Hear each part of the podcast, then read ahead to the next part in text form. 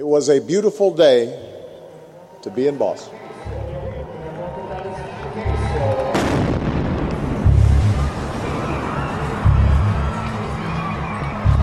In today's top headlines, on April 15, 2013, two bombs exploded at the finish line of the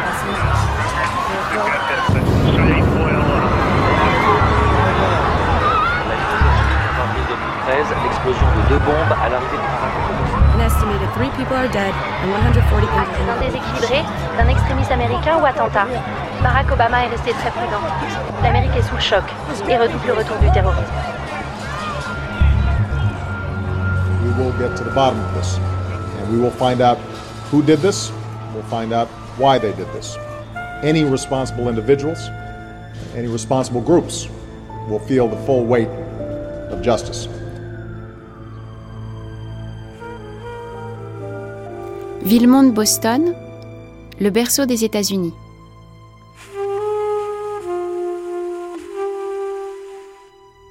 Toucher l'Amérique à cet endroit-là, c'est aussi, alors je ne sais pas si les frères Tsarnaïev ont pensé aussi loin, mais c'est aussi euh, toucher le symbole de cet euh, idéalisme américain. Boston, c'est vraiment l'incarnation de l'idéalisme, euh, du lien avec Dieu, cette idée d'être euh, la cité euh, élue. the act of a madman, an American extremist, or a terrorist attack? Barack Obama has remained cautious. America is still in shock and fears the return of terrorism. C'est une ville qui occupe une place toute particulière dans notre pays. C'est la ville des Puritains, la, cité sur la colline, cet endroit que euh, nos euh, pères fondateurs espéraient être la ville idéale. Euh, C'est aussi la ville de la Révolution, là où les premiers, les membres du Tea Party, vous savez, se réclament de ce moment où on a jeté le thé. à la mer en, révolte contre l'oppression britannique. Donc c'est un, symbole de liberté, un symbole d'unité nationale qui fait que Boston n'est pas n'importe quelle ville. Donc euh, forcément, euh, il y a eu un écho particulier à l'irruption de la mort et de la violence euh, en son sein. Hello, Boston. Scripture tells us to run with endurance the race. Les Saintes Écritures nous enjoignent de parcourir avec endurance le chemin qui est devant nous. Lundi matin, le soleil s'est levé sur Boston. Le soleil faisait briller le dôme de la State House. Au jardin public, le Boston Common, le printemps était en pleine floraison. En cette journée du Patriots Day, comme beaucoup d'autres auparavant, les supporters des Red Sox se précipitaient dans le métro pour regarder le match à Fenway Park. In Hopkinton, runners laced up their shoes. À Hopkinton, les coureurs lassaient leurs chaussures et couraient le marathon, 26.2 mile test mettant à l'épreuve leur dévouement, leur détermination, leur sens du partage. It was a beautiful day to be in Boston. C'était une journée magnifique pour être à Boston. A day that explains why a poet once wrote that this town Une journée qui explique pourquoi un poète a pu écrire autrefois que cette ville était plus qu'une capitale, Boston, he said, is the perfect qu'elle state of était le grace. parfait état de grâce.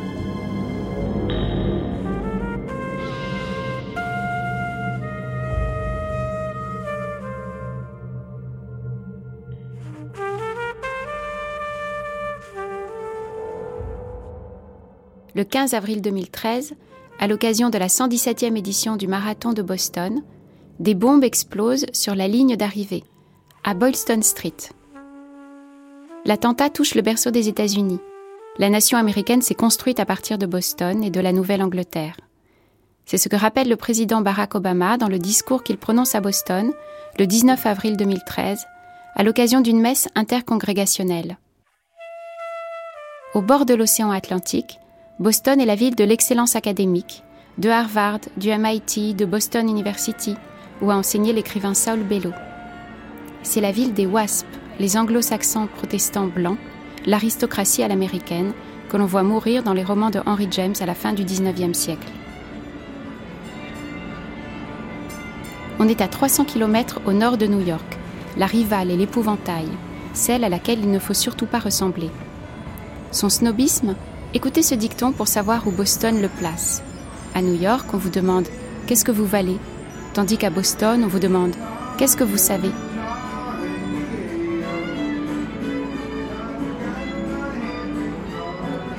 Vincent Michelot, l'attentat qui a eu lieu le 15 avril a eu lieu le jour du marathon de Boston. Est-ce que vous pouvez expliquer l'importance de ce marathon dans cette ville et, peut-être pour le pays?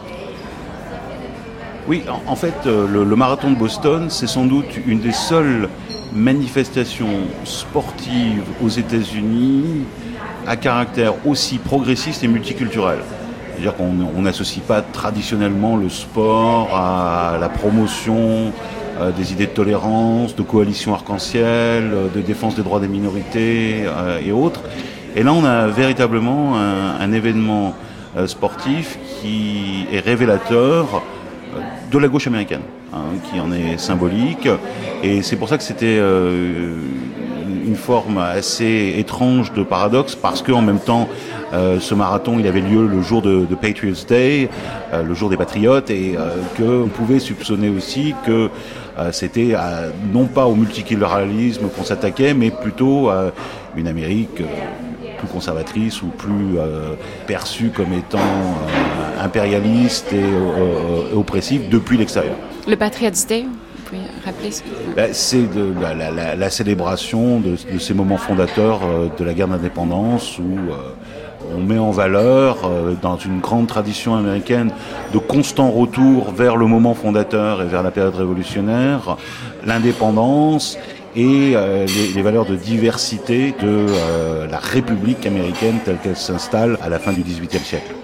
Ce marathon, c'est le plus vieux des États-Unis, mais tout est toujours dit plus vieux à Boston, le jardin public. ils, ont, en quelque sorte construit un monopole sur l'origine de la République. Euh, et euh, d'une certaine manière, euh, bah, l'histoire l'explique très simplement. Boston, c'est l'origine de la nation au sens politique du terme. Hein, la, Tea Party précède la Révolution et c'est vraiment là que s'installe un des grands slogans de la Révolution américaine, uh, No taxation without representation, pas d'imposition sans représentation, uh, qui est quand même reste un des, un, des mythes fondateurs de la République américaine. Boston, euh, euh c'est l'origine, c'est le, le, débarquement des, des, des pèlerins euh, sur le Mayflower en 1620, ce qui se fait euh, à quelques kilomètres au sud de ce qui allait devenir Boston. Boston aussi, c'est un lieu euh, une ville euh, dans laquelle le combat abolitionniste a été accueilli avec euh, enthousiasme. les grands militants de la cause abolitionniste ont, vivaient à Boston, militaient depuis Boston. Boston Harbor we set sail. The wind was blowing up a devil of a gale, with our ringtail set all abaft the mizzen peak, and our dolphin striker plowing up the deep with a big Bing, bow wow, tow row row, folly rolly right all day. Up comes the skipper from down below. He looks aloft and he looks alow. He looks at the sea and he looks at the shore. He says, Coil them lines, you sons of a whore, with a big Bing, bow wow, tow row row, folly rolly right all day. Est-ce y a une autre ville aux États-Unis qui est aussi chargé de lieux de mémoire que Boston Chargé de mémoire Oui, je dirais, euh, je, dirais, que c'est Philadelphie. Paul Jankowski. Et puis New York aussi, à un moment, a été le capitale des USA, très peu de temps. Et je crois que Philadelphie et Boston, euh, en quelque sorte, euh, font alliance contre New York maintenant. C'est comme je, connais les deux villes, ils ont tendance à se anti-new-yorkais. Je dois dire qu'à Philadelphie et à Boston, comme d'ailleurs en France, le passé, euh, on le voit un petit peu, là où nous sommes aujourd'hui, l'immeuble, le State House. Il y a très peu de ça à New York. Donc Boston tient à son titre de, de berceau des États-Unis. C'est une fierté pour les, pour les Bostoniens. Ah oui, sûrement, sûrement. Oui. Pour certains d'entre eux, disons. Pour certains d'entre eux. Puisque beaucoup de Bostoniens sont venus après, sont venus au 19e siècle, il y a beaucoup d'immigrés. Mais ceux qui sont des rejetons, disons, des familles du XVIIe, XVIIIe siècle, ils en sont très... ces familles? Ces familles, on les appelle les Brahmins. Si on parle de Brahman à Boston, c'est-à-dire cette aristocratie un peu assez inoffensive. Jeffrey Melman? Comme a dit Oliver Wendell Holmes, l'homme qui a inventé ce terme. Euh, Boston Brahman. À quelle époque il a été inventé ce terme? Ben, Avant la guerre civile. Je pense que la première personne à l'utiliser, si je me rappelle bien, c'était un président de Harvard euh, qui a été surpris, a-t-il dit, par euh, euh, les bonnes manières du président Jackson, qui était un, un démocrate forcené quand il est arrivé, septième président des États-Unis, à Boston, et comment il n'a pas brusqué les mœurs de la caste brahmane, dit-il, de la ville. Les brahmanes, ce sont... Bah, c'est une sorte d'aristocratie. Protestante Oui, euh, enfin, avec des origines dans les puritains. Hmm mais devenu Unitarian. Hein, je ne sais pas ce que, si vous voulez, c'est le protestantisme euh, sans aucun sentiment du péché, n'est-ce pas? Unitarian. Enfin, une confiance dans le, la bonté de l'instinct humain, euh, un déisme, bon enfant, si vous voulez. Il y, a, il avait un poème que vous allez traduire pour moi. Euh, euh, This is the city of Boston, the home of the bean and the cod, where the uh, Cabots speak only to Lowells and the Lowells speak only to God. Alors c'est la ville de Boston, la ville des haricots. Des, des haricots. Oui. Du et des, cabillaud. Et, et de la, euh, la morue, je Et pense. de la morue, c'est de la morue, oui. Où les cabotes euh, parlent un- uniquement aux Lowells et les Lowells euh, parlent uniquement à Dieu. Voilà, si vous voulez, une, un hymne au, au Brahman. Jeffrey Melman, vous êtes euh, New-Yorkais, Oui. natif de New York. Dans quelles circonstances vous êtes arrivé à Boston? À Boston. Eh bien, j'ai suivi ma femme ici, euh, qui est écrivaine euh, argentine et qui enseigne également dans le même département de Romance Studies. Vous vous souvenez de vos impressions lorsque vous êtes arrivé à Boston? Euh, L'impression d'une vieille ville pleine de jeunes. Mhm. Et ça, c'est absolument formidable. hein. J'aime beaucoup ça. C'est-à-dire, il y a tellement d'universités Oh. Il y en a combien, vous savez? Oh, je ne sais pas, mais il y en a beaucoup et de très bonnes. hein. Euh, de sorte que si, si on est quelqu'un qui aime les conférences, on est vraiment bien servi, trop bien servi. hein. Et euh, moi, je me rappelle que quand moi j'étais élève il y a très longtemps à Harvard, euh, le président de l'université à l'époque a dit que ce qui lui plaisait le plus, c'était le fait qu'il y a plus de librairies dans le, autour du carrefour de Harvard Square qu'autour de n'importe quel autre carrefour aux États-Unis. Et euh, peut-être dans le monde, il a dit. Euh, ça n'est plus le cas, je suppose, parce qu'il n'y a pas beaucoup de librairies, ni ici, ni là-bas. Euh, Même dans une, même euh, dans l'Athènes des États-Unis, ce qu'on appelle Boston, l'Athènes. des États-Unis. Oui, oui. Le on centre. appelle, on appelle Boston beaucoup de choses, n'est-ce pas? L'Athènes, euh, enfin l'Athènes des États-Unis, euh, enfin Dublin, enfin à tel moment on l'appelait euh, Dublin Ouest, euh, d'autres moments Berkeley Est, euh, autre moment guerre raciale Nord, n'est-ce pas?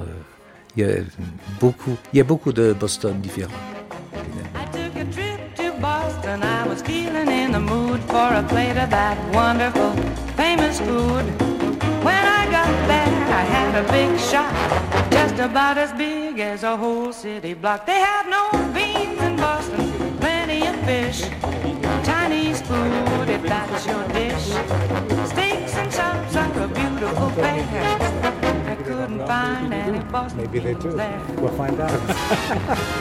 Euh, this is- euh, il y aura une conférence par euh, une professeure, une philosophe française sur le Lévinas, mercredi. Je dois répondre. They had Boston beans and I really wouldn't know. Gotta admit that was a long time ago. No beans in Boston, plenty of fish, Chinese food, yeah, that's your dish. Steaks and chops are a beautiful fare. I couldn't find any Boston beans there. It's one of America's iconic cities. Boston est une ville emblématique des It's États-Unis. one of the world's great cities. Elle est une des grandes villes du monde. The world knows Boston so well. Et l'une des raisons pour lesquelles le monde entier connaît si bien its Boston, c'est que Boston ouvre son cœur au monde entier. C'est avant tout une ville où il y a des étudiants, ils sont partout, tout le temps. Et euh, lorsqu'ils déménagent, Sylvie il y a Laurent. un jour en septembre où la ville est entièrement bloquée parce que les étudiants emménagent. Et donc la ville est, est complètement envahie par les camions de déménagement. Donc on ne roule plus dans, euh, dans Boston. C'est une ville qui euh, avance au rythme des étudiants et de l'activité estudiantine. Ça, c'est vraiment son identité. La boussole euh, de la vie à Boston, c'est quand même l'univers, c'est la vie universitaire. Tout est Ouais. scandé. En général autour de Pâques, et après, vous avez en, en, en continu Odile euh, Cazenave. des touristes dans Boston, euh, dans Cambridge aussi. Euh, et puis après, vous avez aussi toutes les visites euh, d'université, euh, donc de parents, de familles qui viennent euh, Pour la remise voir, des diplômes. Euh, pas uniquement, qui viennent, euh, qui viennent visiter des universités pour voir. Ah oui. euh, Oui, pour préparer un endroit, voilà, avant de Oui. candidater, euh, on- il est de tradition qu'on aille voir quelques universités en famille ou avec des amis. Si vous vous promenez autour de Boston, de Boston University ou euh, MIT ou euh, Harvard, vous allez voir euh, des groupes de parents, des groupes d'étudiants, des lycéens qu'on amène pour visiter, euh, faire un petit tour de l'université. Et puis après, il y a les remises de diplômes. Nous sommes à Cambridge, donc c'est le fleuve qui divise les deux villes. En fait, ça fait une seule ville. Robert Danton? Je l'aime parce que elle a de l'allure. Elle est peut-être assez mal comprise des Français, mais euh, il y a des quartiers fascinants. Et euh, j'y habitais pendant un certain temps. Euh, Beacon Hill, le quartier le plus ancien, est un quartier plein de maisons en briques qui datent du XVIIIe siècle. C'est vraiment beau, très accidenté, beaucoup de cailloux. euh, il y a une, euh, une atm- atmosphère très spéciale. Donc, on peut s'y promener, s'imaginer dans le XVIIIe siècle. Beaucoup de choses ont passé par là. Ce sont des faits historiques, mais aussi très folkloriques en même temps. Donc, euh, on peut se promener à Boston comme à Paris avec euh, en regardant des façades des maisons et en s'imaginant euh, les choses qui se sont passées dans, ces, maisons. Puis euh, le quartier 19e siècle est très très beau, Back Bay ça s'appelle, une série de, de maisons nobles, aussi en briques presque toujours. C'était la bonne société de de Boston, euh, des snobs, euh, on disait, euh, et qui ont été euh, marginalisés pendant le 19e siècle avec l'arrivée des, des pauvres, surtout de l'Irlande, mais après de, de l'Italie et de partout. Donc vous avez des quartiers ethniques qui sont fascinants. Moi j'ai toujours aimé le nord de Boston, le quartier italien. J'y suis allé une fois avec Franco Venturi, qui était le plus grand des 18e euh, à cette époque-là, à, mes yeux. Et euh, il était comme chez lui, n'est-ce pas? Tout le monde parlait euh, italien. Plutôt euh, sicilien, je dois dire, ou napolitain. Donc lui, euh, du Nord, n'appréciait pas cela forcément, puisque c'était... Nous sommes allés dans Il Café dello Sport. Et c'était très amusant que de voir ce grand érudit italien euh, dans un quartier populaire euh, italien de Boston. Et, le port est magnifique, euh, les musées, on a de, très beaux musées. C'est une ville idéale, mais qui n'écrase pas le visiteur. Moi, j'aime, je suis né à New York, je suis, pour ainsi dire, new-yorkais, j'aime l'énergie de New York, mais ce n'est pas facile et ça coûte très cher. Traverser la rue de New York, c'est ruineux. Tandis qu'à Boston, on peut flâner et euh, s'amuser. Now we can go. Uh, David we can Anderson. either go along this way, or maybe if we go along this way. we can Maintenant, on peut continuer par ici, ou peut-être qu'en allant par là, on pourra regarder en arrière vers la ville. Ce sera peut-être plus intéressant.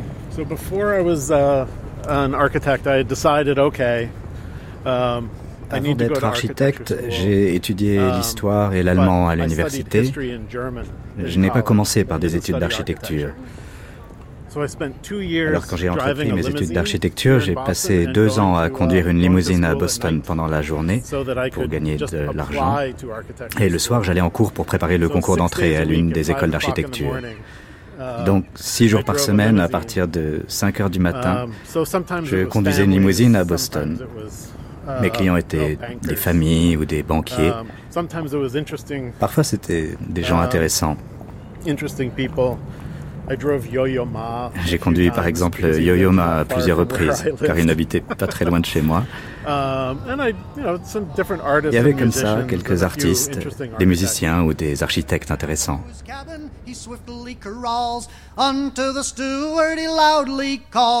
Fetch me a glass that'll make me cough. It's better weather here than it is up aloft. With a big bow wow. tow row row. Folly rolly ride all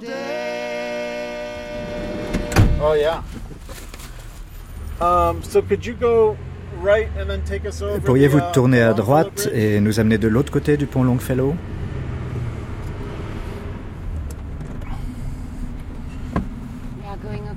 Nous traversons la rivière Charles.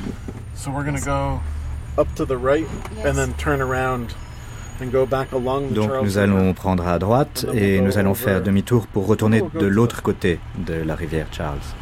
In fact, let's go Prison Point Bridge. Et en fait, prenons le uh, pont de you know, Prison Point. Museum of Vous savez, là où il y a le musée des sciences? Yeah.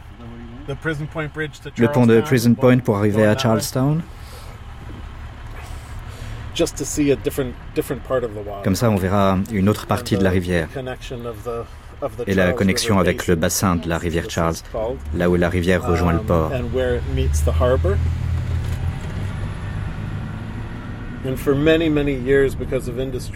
Pendant de nombreuses années, l'eau était très polluée à cause de l'industrie, elle était très très sale. Uh, and it is now, uh, Mais aujourd'hui, la qualité de l'eau s'est améliorée, il est possible d'y nager, mais pas de la boire. is the dirt at the bottom of the river you cannot touch. but the water is actually very clean. Mais vous y nagez I have In not. some- no. I Moi, have je not. ne l'ai jamais fait. Some people do.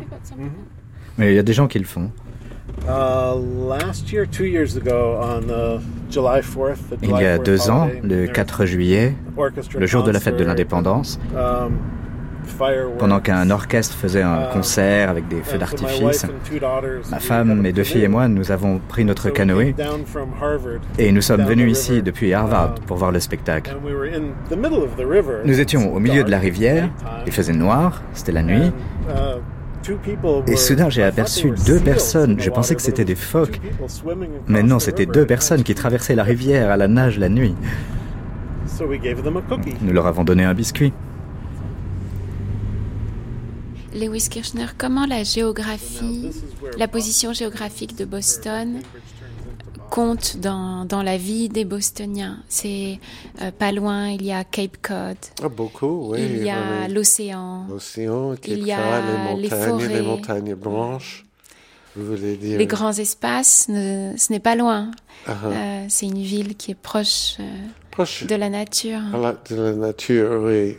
Plus que Los Angeles, par exemple, ou New York, mais pour les montagnes, pour le Cape Cod, les New Yorkais aiment le Cape Cod. Et les Bostoniens Non, c'est Oui. réservé aux... Oui, ils y vont. Oui, oui. il y a les, les montagnes à, l'ouest, Berkshire, et dans le nord, il y a le Vermont, et il y a la côte de New Hampshire.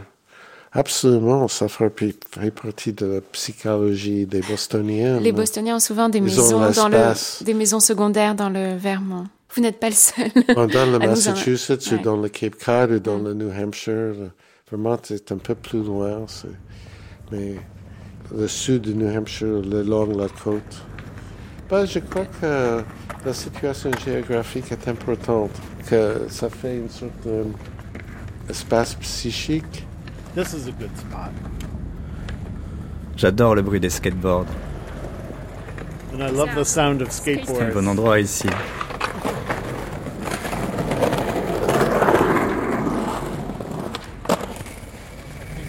People come to Boston. You know, it's a very traditional city. Je pense que les gens viennent à Boston en s'imaginant que c'est une ville très traditionnelle, une ville à l'ancienne, en vieilles briques. Et c'est vrai que Boston, c'est tout ça, mais c'est aussi une invention en termes de paysage, autant que le sont Venise, la Nouvelle-Orléans ou Rotterdam. Je ne pense pas que nous ayons fait très attention à ce qui pourrait se passer avec l'élévation continuelle du niveau de l'océan, ou si jamais un ouragan devait frapper Boston. Le dernier ouragan Sandy qui a frappé New York, s'il était passé par Boston, il aurait fait les mêmes dégâts. Il y a moins de monde à Boston qu'à New York. Mais ici, tout est construit un mètre au-dessus du niveau de l'eau. Le quartier du Back Bay, par exemple, serait complètement submergé. Cela m'inquiète à tel point que quand mon entreprise a quitté ses anciens bureaux qui étaient situés au bord de la mer, vers de nouveaux locaux, j'ai regardé une carte pour voir si le bâtiment était construit sur le terrain original de Boston ou sur un terre-plein artificiel. J'ai appelé ma femme et je lui ai dit, ne t'inquiète pas, les locaux sont bâtis sur le terrain original. Ça pourrait arriver à Boston oui, il y a eu un petit tremblement de terre l'année dernière. Non, il y a deux ans. Il n'y en a pas eu depuis longtemps, mais en 1755, il y a eu un tremblement de terre. La tour de Faneuil Hall s'est en partie effondrée, ainsi que beaucoup de cheminées à Beacon Hill. I took a trip to Boston. I was feeling in the mood for a plate of that wonderful, famous food. When I got there, I had a big shock, just about as big as a whole city block. Il y a plus de douceur de vivre à Boston. Ah. Douceur de vivre. Après, euh, il y a aussi, euh, je dirais presque euh, des phénomènes de compensation. Vincent Michelot. Le climat est mauvais à Boston et à Chicago. Enfin, le, climat, hivernal est, est, rude. C'est une, une, ville dans laquelle en hiver, euh, si la température est de moins 5, mais qu'il y a un vent du nord qui souffle euh, à 30 km heure et que l'effet de température est plutôt du côté de moins 20, c'est une ville dans laquelle euh, il y a des blizzards, c'est une ville dans laquelle parfois les, les, automnes sont un peu gris, un peu longs et un peu pluvieux. Par contre, le printemps arrive euh, tout d'un coup. Oui, le printemps arrive très vite. et, puis, et puis, ça sent bon. Et puis, il y a aussi. Il y a des cerisiers. Une, une qualité de lumière euh, qu'on retrouve justement dans les tableaux des, grands peintres de la Nouvelle-Angleterre. Hein. Je veux dire, euh, je pense évidemment à Hopper, euh, qui a passé une grande partie de sa carrière à peindre entre Boston et, et, et le Maine.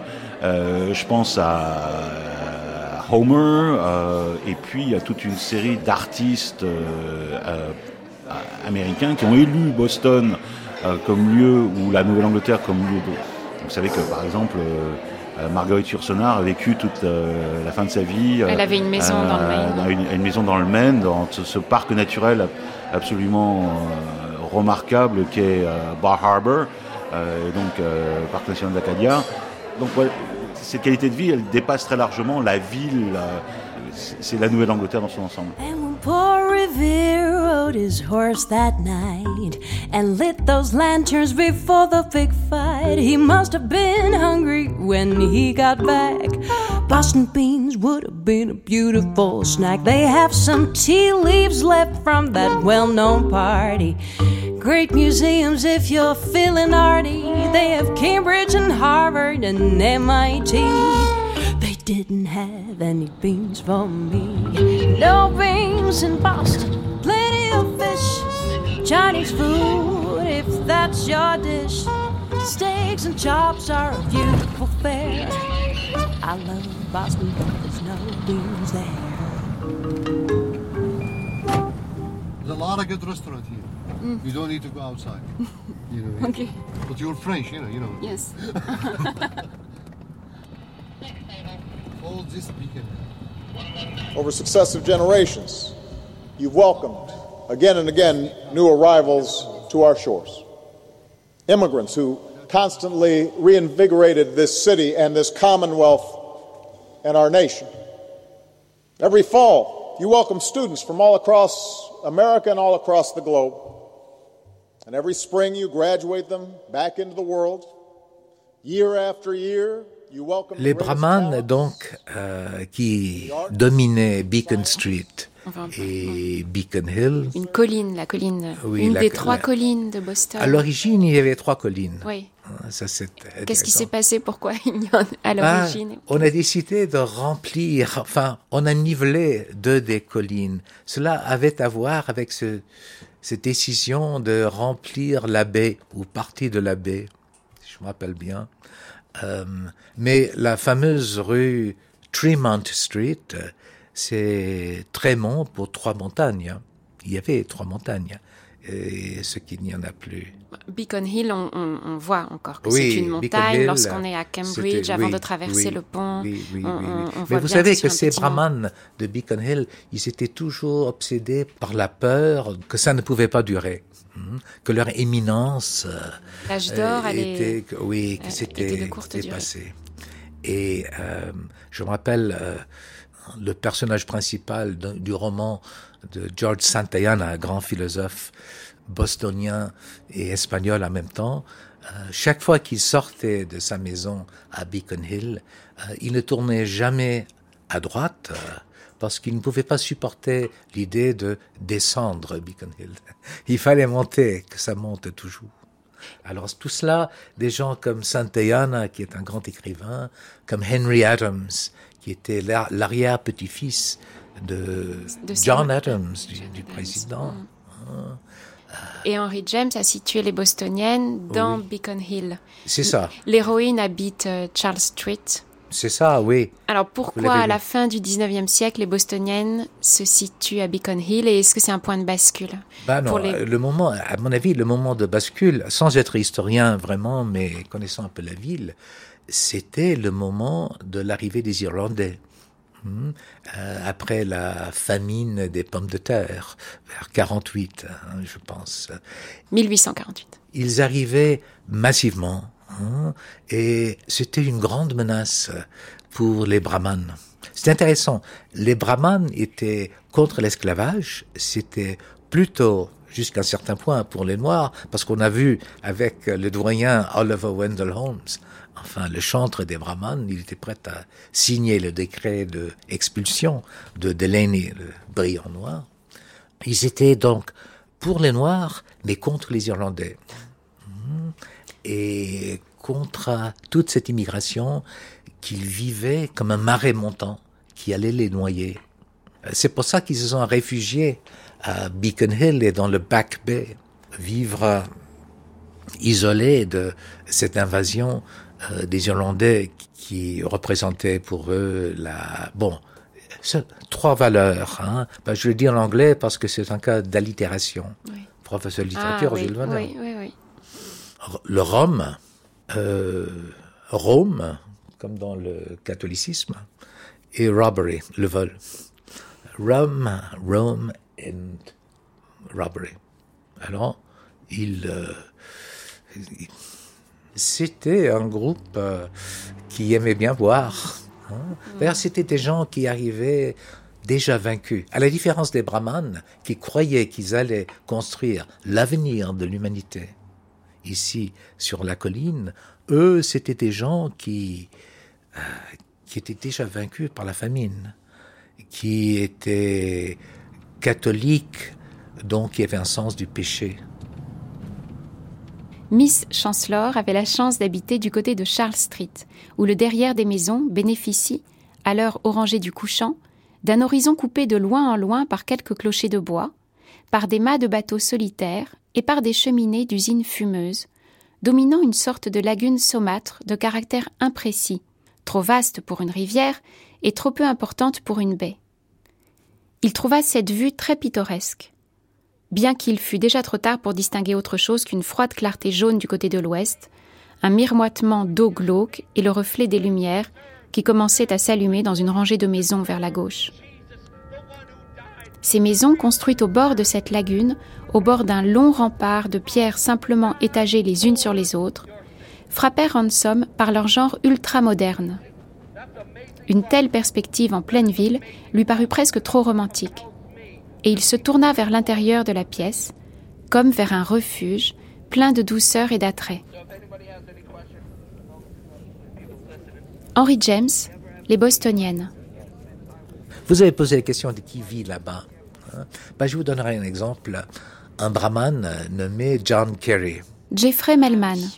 Ah oui, je vois votre sourire de, française, euh, comme si on était en train de parler d'un presque cousin. D'ailleurs, il a un cousin... Euh, Brice Lalonde. Ah, exactement, connu.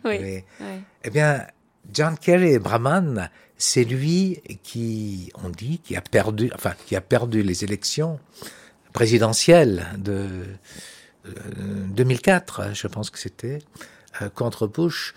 Bon, pour quelle raison? Son adversaire, qui était le premier George Bush, est venu euh, au port de Boston pour faire un discours sur la pollution des eaux de Boston, euh, du port de Boston, qui était l'eau, a-t-il dit, euh, la plus sale de tout le pays.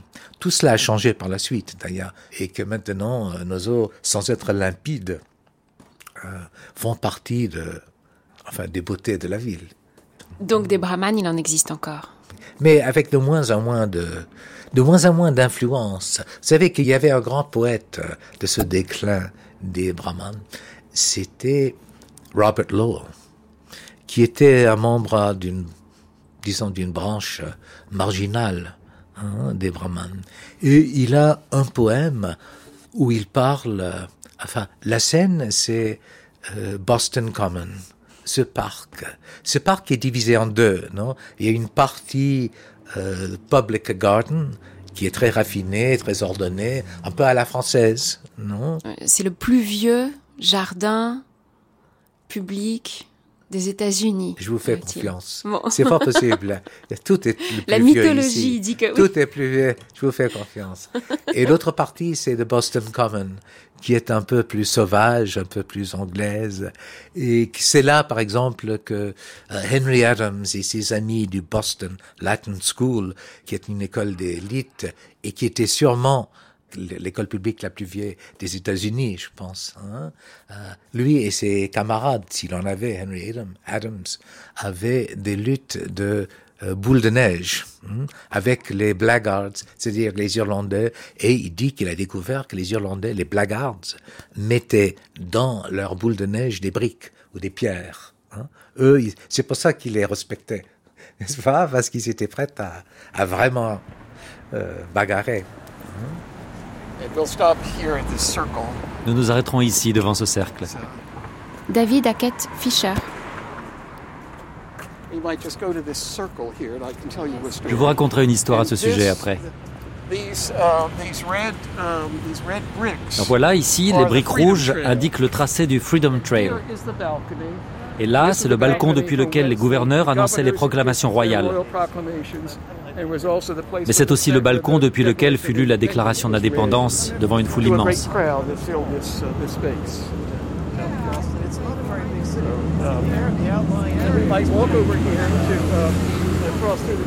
Si on traverse, on arrive au Faneuil Hall, qui reste l'endroit incontournable pour les meetings politiques.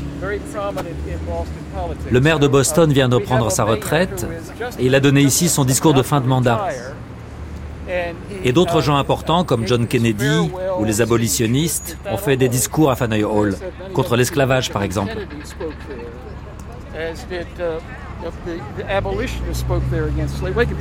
Je pourrais vous dire tout ça quand on arrivera là-bas, mais presque tous les grands moments de l'histoire américaine. Et John Kerry aussi? Oui. Oui, John Kerry aussi a parlé là-bas. En 2004. Oui, c'est ça. Donc ce sont 200 ans de discours politiques et de mouvements politiques qui ont eu lieu à cet endroit.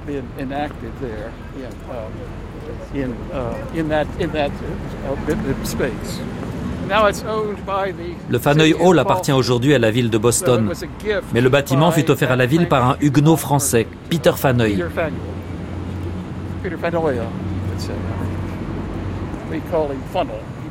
On l'appelle Peter Faneuil. Paul Jankowski, vous m'avez dit que ça faisait des années que vous n'étiez pas venu ici. Oui, il y a des années. Les Bostoniens, oui. Le Freedom Trail, c'est pour les touristes. Voilà, c'est comme ça.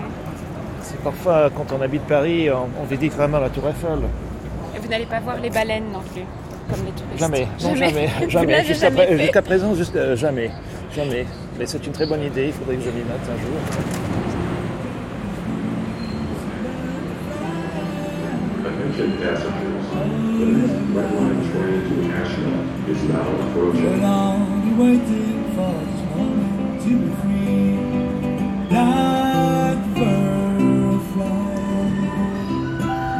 The next red line train to Ashland is.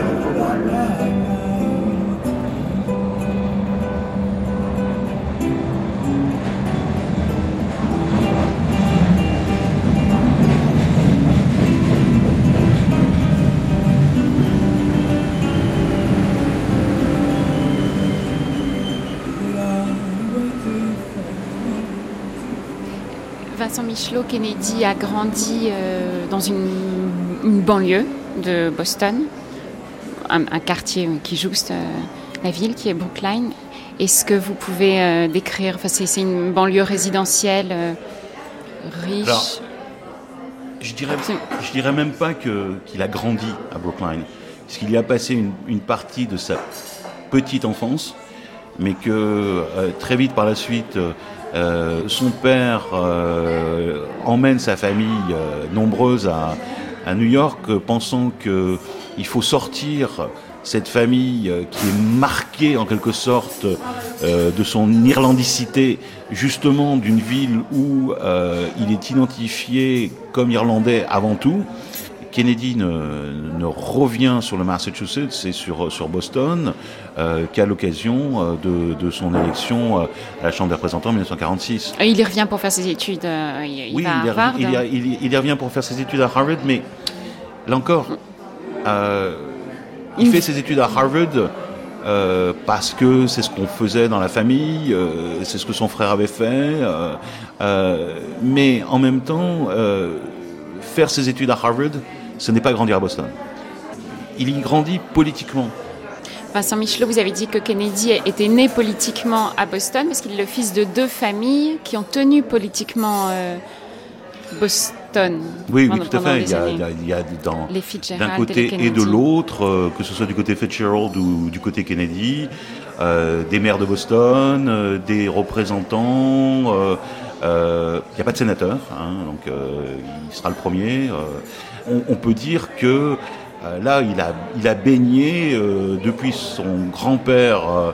Euh, en passant par son père euh, jusqu'ensuite ses, ses frères derrière lui, euh, dans un monde euh, entièrement euh, organisé autour du Parti démocrate à Boston. Et donc il a fallu à la fois qu'il en accepte et qu'il en intègre les codes, et très vite qu'il s'en dégage. Je crois que c'est le, le, principal paradoxe de, de Kennedy, c'est d'arriver d'un côté à se fondre dans le moule, parce qu'on ne peut pas faire de politique démocrate à Boston euh, sans s'assurer du soutien à la fois de la communauté irlandaise et de la communauté italienne.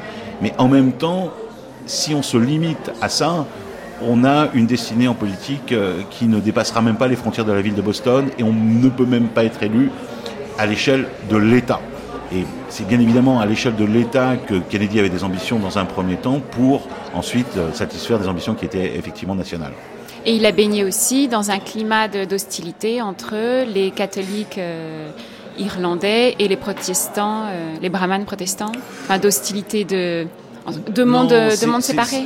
Je dirais que c'est plus complexe parce que euh, d'abord les, les, les, brahmanes et les catholiques, qu'ils soient irlandais ou italiens, vivent ensemble à Boston depuis le début et qu'il y a évidemment des formes, je dirais presque de racisme social, euh, de mépris ethnique euh, à certains moments qui se traduisent par des affrontements euh, parfois violents. Par exemple, à l'échelle de la ville, très vite, euh, les brahmanes euh, sont mis sur la touche et ce sont les Irlandais et, les Italiens qui vont mettre la main sur euh, le système politique de la ville et, et là, ce sont eux qui décident. Alors ici, c'est un bon endroit pour bien comprendre où l'autoroute était située auparavant. L'autoroute a été démolie dans les années 1990. Ce grand projet de démolition s'appelait le Big Dig. L'autoroute était de l'autre côté de ces bâtiments et elle a vraiment tout découpé. Elle nous a séparés de l'océan. On ne pouvait pas le voir, on ne se sentait pas en sécurité en marchant vers l'océan. Il était dangereux de s'y garer, c'était très sombre. Il y avait huit voies de circulation en haut, une autre route en dessous, une autre à gauche et une autre à droite. C'était sale, dégoûtant. Et je peux vous dire que c'était terriblement encombré. Le trafic était très lent. Il fallait une éternité pour traverser le centre-ville. Mais on se sentait comme un roi. Parce que vous êtes au-dessus de tout. Parce que même si vous étiez bloqué dans les embouteillages, c'était un bel endroit pour être bloqué. Et en voiture, les conducteurs sont comme ailleurs. Ils apprécient toujours une belle vue. Je ne suis pas d'accord avec tous les aspects du Big Dig en tant que projet, mais il a tout de même redonné à Boston son statut de ville côtière. Jeffrey Melman, vous allez souvent euh, sur le port. C'est un lieu où vous allez? Port? Oui. Ben voilà, je découvre, comme beaucoup de Bostoniens maintenant, le port, parce que euh, avec la mise sous terre de cette l'enterrement de, euh, de l'enterrement de, l'autoroute Fitzgerald. The Big Dig, c'est pas que symbolique, c'était une route. Ah oui. Qui, ce qui s'est passé. Qui fermait Boston. C'est ça. Qui, il y avait, coupait Boston il y de avait une route, une autoroute élevée. C'était euh, nommé pour euh, le grand-père de John F. Kennedy. Hein? Euh, avant sa, sa, présidence, parce que Edward Fitzgerald, c'était le premier maire irlandais de Boston. Alors le Big Dig, c'était la construction de ce tunnel, avec toutes sortes de scandales pour la corruption qu'on peut imaginer. Et, et maintenant, l'autoroute enterrée, elle a le nom de Rose Kennedy, non? Oui, qui est justement la mère du président, oui. mais la fille de l'homme pour qui on avait nommé l'autoroute, n'est-ce pas? C'est elle qui maintenant est sur au-dessus de son père, assez touchant finalement. Avec cet enterrement, les gens sont libres de traverser ce qui a été coupé, une ville coupée en deux par euh, l'autoroute élevée. Et j'y vais de temps en temps. Et puis c'est à Boston aussi, enfin euh, pas au cœur de la ville, mais il faut, euh, euh, on peut prendre un petit bateau pour y aller. Qu'il y a le mémorial, le, le, musée de John Kennedy. Ah oui oui oui. Je pense qu'on peut aller. Je n'ai jamais voiture. été, je veux dire. Ah. c'est ma faute, sûrement. mais je pense qu'on peut aller en voiture aussi, je suppose. Mais je sais qu'il y a une belle vue de de la enfin, baie, de, de la baie oui. exactement, qui n'est plus polluée. Il faut venir à Boston, c'est plus pollué. Euh... Vous savez d'où vient le nom Charles, Charles River? Jeffrey Melman Sûrement d'un roi. D'un rat? D'un roi. Ah, d'un roi. Il y avait beaucoup de rats là-bas. ah bon? Oh. Oui, n'oubliez pas que c'était un marécage. Hein on les voit euh, on a dit que euh, c'était, je ne sais pas qui a dit que c'était un cesspool. C'était un égout. Mm. Hein? Mais même si vous regardez dans les Bostonians, de Henry James, les Bostoniens, j'ai le souvenir que quand le Charles est évoqué, c'est comme une, n'est-ce pas, une raie jaune. Euh, c'était pas très glorieux. Maintenant, c'est assez, assez, assez joli. that they created and set off on Monday. Who are we dealing with here? Are we dealing military who've two kids who, for whatever reason, became radicalized, developed a grudge against the United States, and then. In the meantime, the Boston Globe reports sources tell them Tsarnaev was given a Miranda warning. He and his brother were behind the bombings. Many details continue to come out in this investigation. Je sais tout cela sur Boston parce qu'il y a une part de Boston en moi. You welcomed me as a young law student across the river. Vous m'avez accueilli en tant que jeune étudiant en droit de l'autre côté de la rivière. Welcomed Michelle too. Vous avez également accueilli Michel. You welcomed me during a, a convention when I was still a state senator and very few people could pronounce my name right. Vous m'avez accueilli à un congrès à l'époque où j'étais toujours au Sénat et où très peu de gens étaient capables de prononcer mon nom correctement. Comme vous, Michelle and I have walked these streets. Michel et moi avons parcouru ces rues. Vous avez en tête, Vincent Michelot, le discours qu'a fait Obama euh, dans une église après l'attentat, euh, au cours duquel il a dit qu'on avait tous quelque chose de Boston. Euh, en nous, euh, y compris lui et sa femme?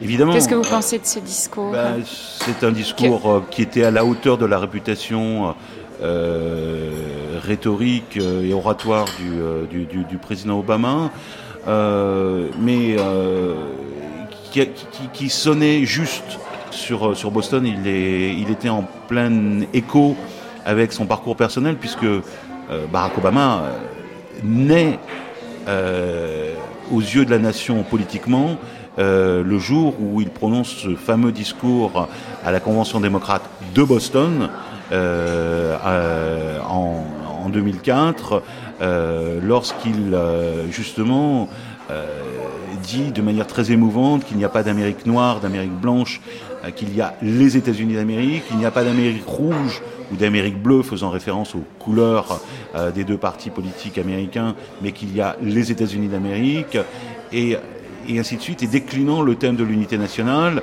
Et donc, euh, politiquement, euh, Barack Obama naît à Boston. Euh, et c'est aussi pour ça que euh, c'était euh, à l'époque John Kerry qui avait, en tant que candidat à la, présidence des États-Unis, candidat démocrate à la présidence, avait suscité son, son apparition dans, cette, dans ce créneau très spécial de la Convention démocrate ou républicaine pour autant, qui est réservé à, quelqu'un dont on pense que euh, il a un avenir en politique. Et euh, cette association Kerry-Obama, on la retrouve aujourd'hui à la tête finalement euh, de la diplomatie américaine.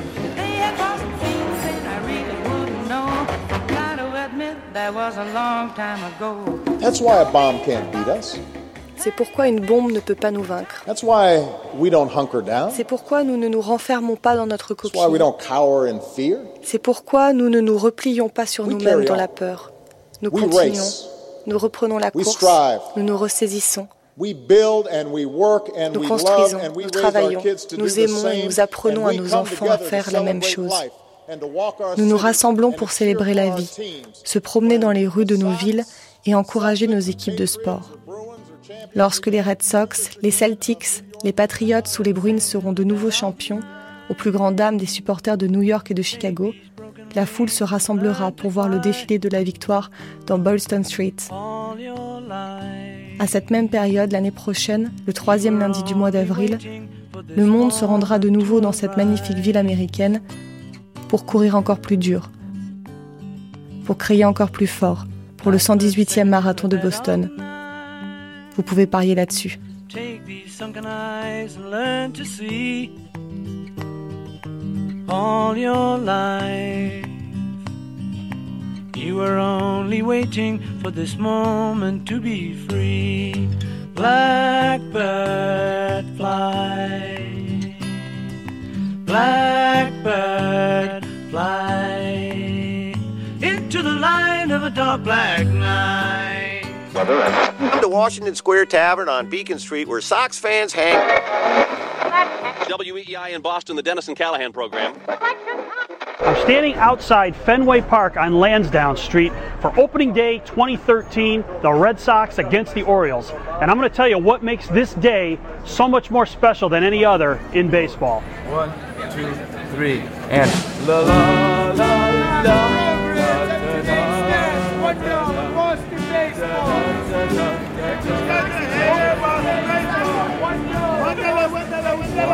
From the arbor way, the spring has come at last. It's a big day. It's a big day for you, man. The trees are in their glory as the taxis rush on past. The buildings are in twilight, the birds they spiral round as we walk to Fenway Park in Boston town. Great weather, great fans. Let's go. We're winning this one, baby. Il y a un accent bostonien qui, ce qu'on appelle l'accent bostonien est plutôt l'accent des Irlandais, c'est le Boston irlandais. Et il y a un autre accent Brahmin, l'accent de la Nouvelle-Angleterre. On, on entend beaucoup moins ici, mais au Vermont, on entend beaucoup. L'exemple classique, c'est I park my car in Harvard Yard. park your car in the Harvard yard. C'est comment je dirais ça. I park my car in the Harvard yard. I don't park my car in Harvard yard. C'est comme Kennedy parlait comme ça. La République de Cuba.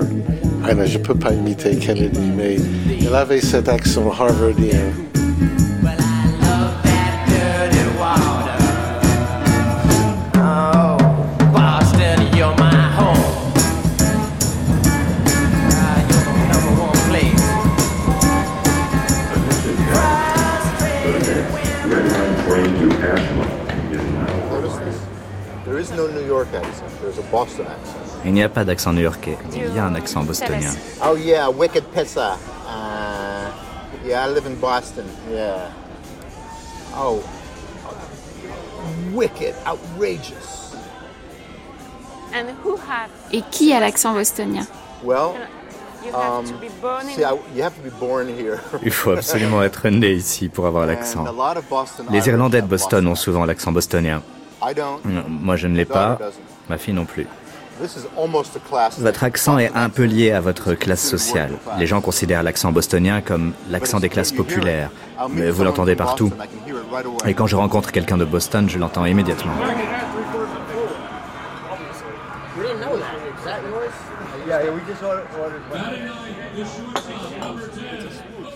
Boston est un petit corps tout en muscles et en nerfs. Le sport, et particulièrement le baseball avec les Red Sox, dont la saison s'ouvre début avril à Fenway Park, au cœur de la ville, rythme les journées des Bostoniens. En plus du sport, le rock, la compétitivité, le travail à haute dose, le souvenir des rivalités entre Irlandais et Italiens, la cohabitation difficile entre Noirs et Blancs agitent la cité idéale. Pendant 20 ans jusqu'en 2013, c'est un petit-fils d'immigrés italiens, Thomas Menino, qui fut le maire de la capitale du Massachusetts. Il était très populaire et s'exprimait avec un accent à couper au couteau. On était loin du puritanisme wasp. Lorsque le cinéma et la littérature s'emparent de Boston, ça donne Les Infiltrés de Scorsese, une histoire de voyous qui aurait très bien pu devenir flic, ou encore Un pays à l'aube, Gone Baby Gone, Mystic River de Denis Lien, ou The Town de Ben Affleck, né à Boston comme Lien. Boston, ville chic de la côte Est, n'est pas une belle endormie.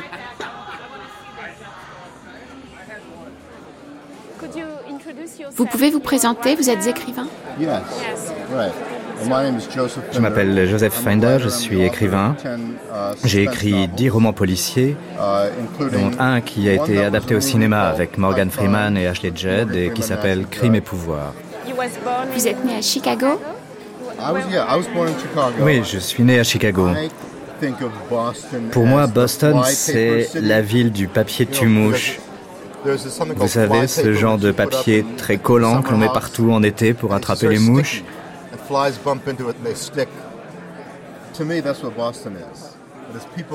Et pour moi, c'est ça, Boston. Car les gens arrivent, très souvent comme étudiants, et puis ils y sont collés et ils y restent.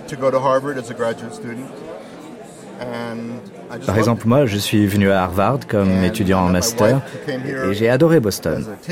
J'ai rencontré ma femme ici, qui est d'ailleurs venue en tant que professeur et qui est restée. Avec le métier que je fais, je peux habiter n'importe où, c'est ça le truc. Si je voulais, je pourrais habiter à New York ou Los Angeles ou n'importe où. Pourtant, pour moi, Boston a toujours eu ce caractère très réel. C'est une ville qui a du cran. C'est une ville très nuancée où l'on voit des éléments disparates se heurter. Selon moi, si vous écrivez des romans policiers, c'est parce que le conflit vous intéresse. Vous vous intéressez à ces affrontements car ils créent des drames. Mais c'est pas d'écrire de la fiction romanesque. Je ne pense même pas avoir le talent pour le faire. Je m'intéresse beaucoup plus aux nombreux éléments qui jouent l'un contre l'autre et pour moi, Boston semble être le cadre idéal pour ce type de fiction, car vous y observez ce genre de conflit. Chaque ville crée un type de personnage. L'écrivain Denis Lehan vient de Boston, mais Jay McInerney, qui est new-yorkais, écrit des romans qui ne pourraient pas être écrits à Boston. Oui, Chuck Hogan, Denis Lian, André Dubus. all write about their Ils écrivent tous à propos de leur coin de Boston. Lehane, kind par exemple, vient de Dorchester Irish and the blacks et décrit donc dans ses œuvres l'affrontement entre les Noirs et les Irlandais à Boston. Car South Boston et Roxbury se rejoignent à Dorchester, le quartier d'où il vient. Sylvie Laurent, qu'est-ce que Denis Lian a particulièrement bien capté de Boston? Denis Lian, qui est un auteur de, de romans policiers. Alors Boston, c'est une ville très aristocrate. C'est une ville de la grande bourgeoisie, de ce qu'on appelait les brahmines, c'est-à-dire cette élite qui vivait sur Beacon Hill, de gens blancs, très fortunés, dont John Kerry a été une incarnation lorsqu'il s'est euh, présenté euh, à l'investiture démocrate et qu'il est aujourd'hui euh, notre, euh, enfin notre, le euh, secrétaire d'État aux affaires, euh, étrangères. Il incarne tout à fait cette aristocratie-là. Et donc il y a une image autour de Boston qui est une image quand même de grande bourgeoisie. Et ce que Dennis Lehane a rendu à Boston, c'est sa dimension populaire. C'est-à-dire que euh, plutôt que d'aller dans les quartiers chics du centre-ville, il a donné une voix aux quartiers périphériques, aux gens qui incarnent la longue tradition de Boston que l'on ne connaît pas, qui est la dimension de la working class, avec ses minorités italiennes, ses minorités irlandaises, euh, ces, euh, ces nouveaux immigrants qui arrivent et qui sont aussi une part intégrante de la ville. Et il a souhaité euh, que cette, euh, autour du genre noir, qui est son genre de prédilection, la parole de, voilà, du vrai petit peuple de Boston soit aussi entendue. Big Poppy extending his big hugs the first ball pitchers here today. Si vous me frappez, il faudra y aller très fort, car je ne m'effondrerai pas facilement. Denis Lian, C'est cette posture-là, cet état d'esprit qui caractérise les Bostoniens. We are one. We are Boston. We are strong. We are Boston strong. Boston est une ville tellement forte, tellement fière que si vous tentez de la toucher, ils bloqueront la ville entière pour vous trouver. Pas moyen d'y échapper. Schilling's bloody sock in New York. Lowe and Pedro find their form. Damon's grand salami in Game 7. Bye bye, Bambino.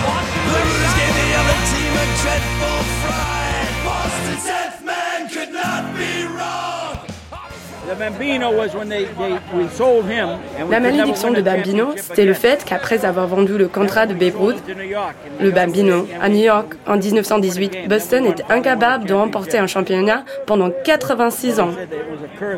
Oui, et puis nous avons enfin gagné. Alors tout le monde disait qu'il y avait une malédiction parce que nous avions vendu Babe Ruth à New York. C'est la même histoire avec Jackie Robinson. On aurait dû laisser Jackie Robinson jouer ici à Boston. Willie Mays aussi, c'est la même histoire. Vous le savez, ils n'aimaient pas les minorités à cause des préjugés raciaux à Boston. Mais aujourd'hui, ça change. Il y a par exemple un jeune joueur, Jackie Brady. Et c'est un très bon joueur, un gamin très sympa d'ailleurs. Vraiment super. Les États-Unis, c'est un grand melting pot. You know, I know the mayor, for example. You know, I know most. Thomas. Yeah, Tom Menino. Je connais l'ancien maire. I have. I, Do you said- like I know the Oui. Menino. I love Vous Menino. l'aimez bien? He's great. He's very, very, very popular. Oui, j'adore Menino. Il est super. Il est très apprécié. Il a fait un travail fantastique. il a pris sa retraite. Oui, il ne s'est pas présenté aux dernières élections. Il est malade. Boston is kind of a hard city to run because Boston est une ville très compliquée à gérer car elle est composée de plusieurs enclaves, des petits quartiers où les habitants restent entre eux. themselves. Like there are, there's an Irish part, there's a Portuguese part, an Italian part. Il y a le quartier irlandais, le quartier portugais, uh, il y a le quartier des riches vers Beacon Hill ou Back Bay. Menino. Toutes ces enclaves sont très différentes et Menino s'entendait avec tout le monde. Il a réussi à moderniser la ville sans détruire son aspect. Même les Boston Brahmins Menino. Look, to be Ah oui, absolument. Had soyons honnêtes. Si les riches n'aimaient pas Menino, il n'aurait jamais été élu. Le système politique fonctionne comme ça partout. Les riches soutiennent les candidats qui défendent leurs intérêts. Ce que j'adore, chez Menino, c'est qu'il était toujours présent. Il assistait à tous les événements de la ville, c'était incroyable. Je l'ai invité parfois à des événements de collecte de fonds et il venait. Il venait, il fait un discours. Il a beaucoup d'empathie, il a un vrai rapport avec le peuple. On a eu d'autres maires qui se repliaient sur eux-mêmes, qui n'est pas son cas. Il est resté très accessible. Good evening, fellow Democrats and fellow Americans. I come from Boston. We launched a revolution. Mumbles Menino, We first sent John Kennedy to Congress. le maire. There were millions of students have come to study. Son sobriquet, c'est Mumbles. Martin Luther King Jr. Mumbles. Ça veut dire parler comme ça. là. But I don't oh. talk to you talk to you about today. We got a lot of problems and comme ça un peu. Je- J'exagère, mais il faut entendre une fois. incroyable que quelqu'un qui, comme ça, a des capacités de d'être euh, élu plusieurs fois parce qu'il sait contacter les gens. Euh, Lewis Kirchner, vous, nous sommes ici dans votre maison qui est aussi votre cabinet, parce que vous êtes psychiatre et psychanalyste. C'est ça, oui. Ben, Boston est compliqué. C'est un, une ville. euh, la ville de Boston, Boston même, c'est une ville euh, irlandais, et hispanophone, noir, et avec une minorité de, blancs traditionnels. Même si on n'a jamais eu un, maire noir, un maire hispanique, il y avait des maires irlandais, c'était depuis longtemps. Et, maintenant, un maire euh, d'origine italienne, Menino, Menino. qui était le maire pendant huit tours, je crois. Et il est, il est honnête. Et euh, ce qui est rare dans la tradition de la politique bostonienne. Son accent, c'est un accent italien ou c'est un accent Non, bostonien? non, c'est un accent bostonien, bostonien, bah, un accent des Italiens d'un quartier de Boston. Ben, c'est pas exactement italien ni bostonien, mais c'est une forme d'accent à lui probablement. Mais euh, donc c'est un- une collection de minorités ensemble et avec une forte tradition de racisme à Boston dans les écoles et dans le gouvernement de Boston qui qui a commencé à changer, mais il y avait des, émeutes à Boston terribles dans les écoles, l'intégration des écoles dans les années euh, 70 ou 80 à Roxbury et à South Boston surtout autour de l'intégration de, de- du lycée de South Boston. Il y avait énormément de policiers, il y avait des gens euh, blessés. Il y avait une forme de racisme explicite à l'époque. Et je pense en particulier au- à tout le débat qui a lieu Vincent à la fin des années 60 et au début des années 70 sur le bossing. Euh, C'est-à-dire euh, ce programme euh, qui faisait que pour arriver à une mixité euh, à la fois raciale et ethnique dans les écoles publiques euh, du euh, district scolaire de, de Boston, on transportait des élèves euh, noirs vers des écoles à dominante blanche et euh, vice-versa, de manière à arriver en quelque sorte à une mixité ethnique et raciale dans les écoles qui soit plus euh, révélatrice de la population en général. En même temps, euh, c'était un exercice, je dirais, d'ingénierie sociale qui a montré toutes les limites de la tolérance, euh, notamment en matière raciale aux États-Unis. Euh, Le programme a très largement échoué, c'est-à-dire que le bossing suppose que euh, des élèves euh, dans des euh, lycées ou collèges très largement minoritaires dans leur population estudiantine euh, soient emmenés vers des établissements, eux, euh, beaucoup plus blancs, euh, entre guillemets, et beaucoup plus classe moyenne, et que dans le, le- le mouvement se fasse dans l'autre sens, sur la base d'un échange. Et pour avoir été adolescent à Boston en 1972-1973, je me rappelle très bien d'avoir été dans une école justement euh, très classe moyenne, très blanche, et voir arriver les, les, bus d'étudiants noirs qui venaient de Roxbury ou de Dorchester, et dans l'autre sens, le bus qui était censé emmener mes camarades blancs vers les écoles de Dorchester et de Roxbury partait à vide. Depuis, oui, ça a évolué beaucoup, mais euh, on disait souvent que si vous êtes euh, euh, passionné du sport, Boston est très orienté vers le sport. Et il y a des équipes de Boston qui sont toujours excellentes, le foot, le baseball, le basket. Et si vous allez au stade, vous verrez peu de noirs. Maintenant, c'est mieux. Et j'ai parlé dans les années, même jusqu'aux années 90, les amis noirs disaient non, je n'ai pas le sentiment d'être accueilli là-bas, c'est un peu dangereux, on peut entendre des insultes. Ben, ça, c'est assez récent. Je crois que ça existe toujours. C'est pas une question de prix des billets entièrement. Peut-être en partie, mais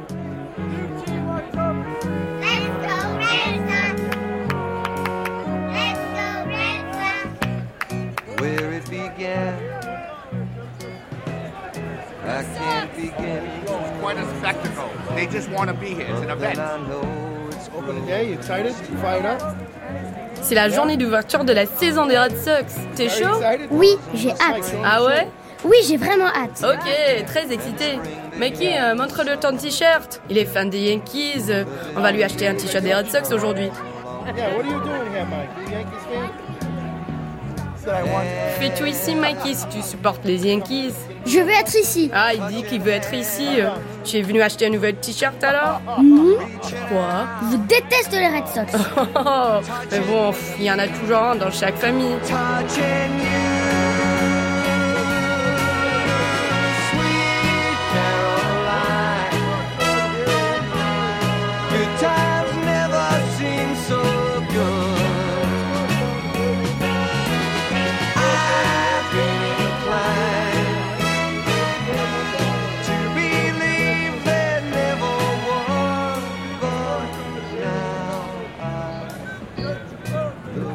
City. I live in this little village of the present, but lately I forget my neighbors' names. More and more, I spend my days in the city. J'habite dans ce petit village du présent, mais récemment, j'oublie les noms de mes voisins. De plus en plus, je passe mes journées dans la ville, la grande métropole, où je peux espérer entrevoir les grands esprits traversant la rue. Entering Boylston. No smoking, please. Doors will open on the right. Robert Pinsky, you were poet laureate. Uh, I held that Euh, title. oui, j'ai porté ce titre pendant un moment. Pouvez-vous nous expliquer ce que c'est un poète lauréat? It's just an honor. It's like being told. nice C'est un titre honorifique, un compliment, comme si quelqu'un vous disait Vous avez de beaux It's, uh, cheveux. It's a title. J'aime beaucoup votre chemise. C'est un titre, uh, une coutume américaine. Pour vous, que veut dire être un intellectuel bostonien? Very aware that you're not. C'est avoir conscience que vous ne venez pas d'une ancienne famille de Yankees, les premiers colons britanniques. Les Bostoniens ont une espèce de ressentiment, même si plus tard ils deviennent très riches ou deviennent des hommes politiques brillants. Les Bostoniens ont toujours besoin de se singulariser les uns des autres. Ils disent nous sommes Irlandais, nous sommes Italiens, nous sommes Juifs. Même les Yankees ont besoin de revendiquer leur singularité quand ils ne sont pas les Yankees de la haute société. So Boston has a nice. Boston peut être sombre. On aime être ici, on est fier, mais il existe uh, toujours ce sentiment d'être rejeté, de ne pas appartenir à un cercle. Un vrai bostonien, c'est celui qui revendique cette impression d'isolement par rapport au groupe. Boston is like coming home to me. Être à Boston, c'est un peu comme être de retour chez moi. J'ai grandi dans le New Jersey, un État qui ressemble à celui du Massachusetts, deux États très différents de la Californie et pas seulement à cause du climat. Where it began, I can't begin to know it, but then I know it's growing, It's growing strong. was in the spring. And spring became the summer. Who'd have believed you'd come along?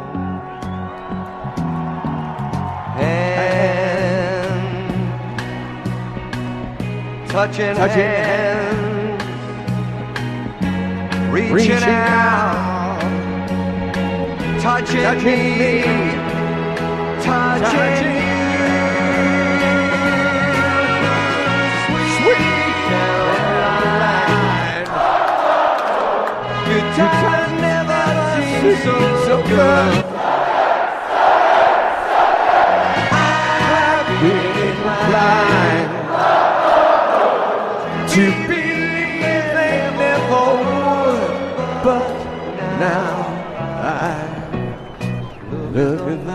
Comme personne n'avait plus aucune envie de continuer à jouer aux petits soldats, ta mère a demandé aux garçons comment ils aimeraient passer l'après-midi. Et quand la réponse unanime a été On veut jouer au baseball, vous êtes tous allés dans la cour derrière la maison. Et vous avez formé deux équipes pour une partie. Mais comme vous n'étiez que 10 ou 12 et que les équipes étaient donc en effectif réduit, ta mère a décidé de jouer elle aussi, pour ton plus grand plaisir. Mais puisque tu ne l'avais jamais vu manier une batte, tu ne t'attendais pas à grand-chose de sa part, sinon à l'avoir vite éliminée. Quand elle est venue frapper dans la deuxième manche et qu'elle a envoyé une balle bien au-dessus du voltigeur gauche, tu as été plus que content, tu as été sidéré.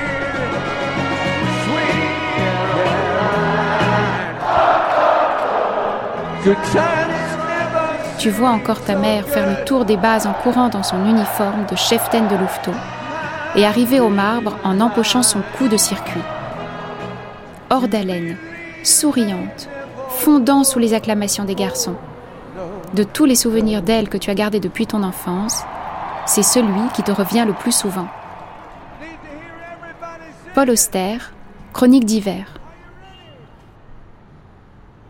Aujourd'hui, c'est une journée très spéciale à Boston. C'est le jour d'ouverture de la saison des Red Sox. Won a spectacular victory.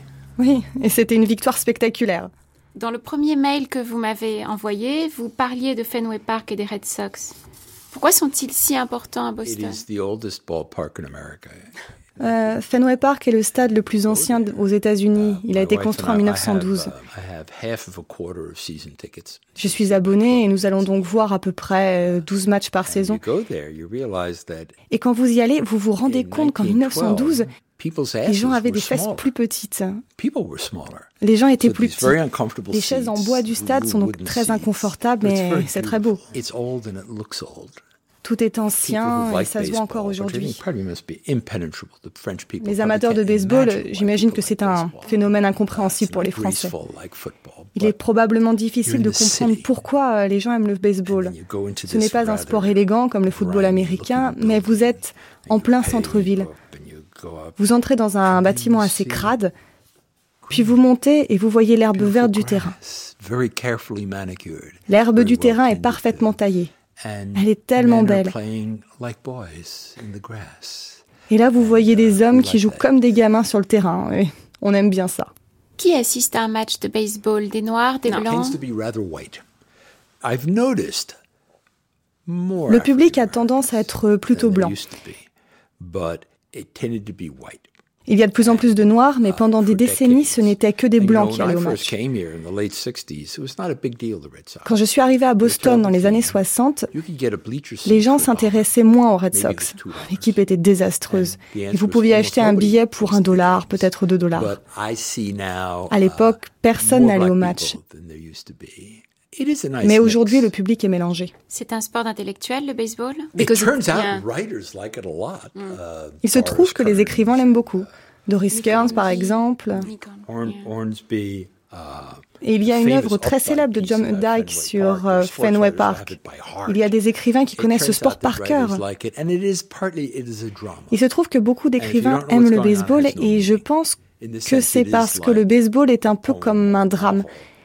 Si vous ne comprenez pas ce qui se passe sur le terrain, cela semble arbitraire. À cet égard, le baseball est un peu comme un poème ou un roman.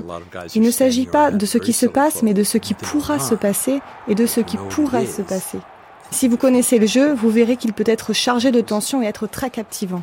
Vous aimez l'ambiance autour de Fenway Park les jours de match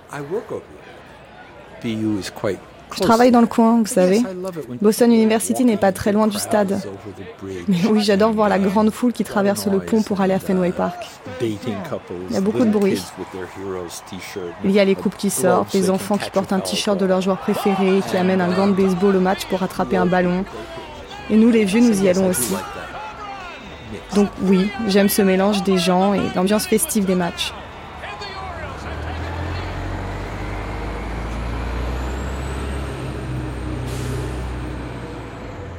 Boston, c'est la ville de la musique.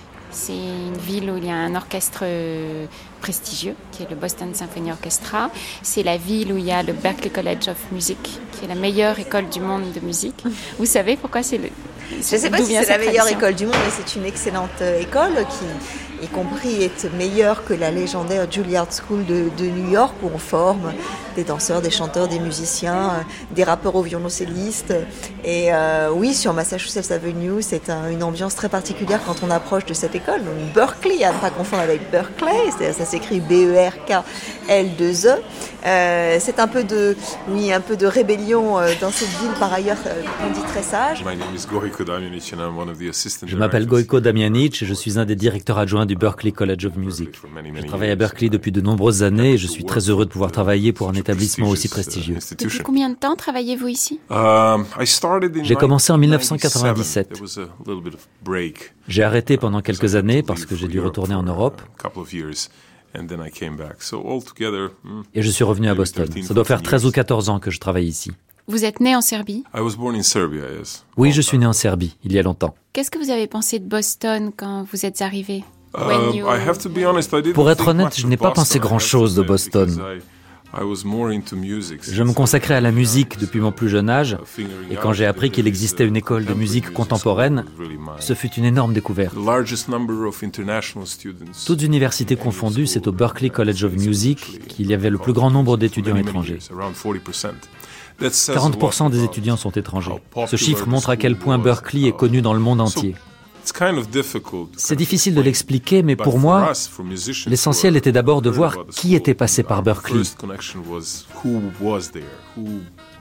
de comprendre pourquoi certains avaient choisi d'y faire leurs études. Et c'est après seulement que j'ai réalisé que Berkeley se situait à Boston. Je savais que Boston était à côté de l'océan et je me suis dit super, il fera beau. Alors qu'il fait très froid. J'avais l'impression d'être comme les puritains lorsqu'ils sont arrivés à Boston pour la première fois. Plus tard, j'ai appris à aimer Boston et je me suis rendu compte que c'était une des plus belles villes des États-Unis. Je suis très heureux de pouvoir habiter à Boston depuis de si nombreuses années. Le public de Boston est-il différent du public de New York ou de Chicago? Selon moi, le public de Boston reste assez conservateur car il exige le meilleur. Il veut entendre les meilleurs groupes. Boston a du mal à accepter de nouveaux talents. À mon avis, le public est méfiant envers les nouveautés de manière générale. Dans d'autres villes comme New York, Seattle, la Nouvelle-Orléans ou Nashville, il y a de nouveaux talents et le public est toujours content de les découvrir. Tandis que le public de Boston préfère les accueillir une fois qu'ils se sont fait un nom ailleurs. Mais c'est très étrange parce que Boston, c'est une ville de musiciens. Vous avez tout à fait raison. Et d'ailleurs, j'aime bien m'arrêter sur l'architecture à Boston. Faites un tour dans le centre-ville de Boston et dites-moi ce que vous voyez. Si jamais vous voyez un seul bâtiment contemporain, à l'exception de l'Apple Store, le seul magasin qui a eu le droit d'avoir des vitrines en verre, et qui est juste à côté d'ailleurs, et appelez-moi s'il vous plaît. Je pense que l'architecture illustre bien le caractère de Boston et nous donne une idée de l'ouverture des Bostoniens envers les arts ce qu'ils veulent y voir et la façon dont ils comprennent l'art.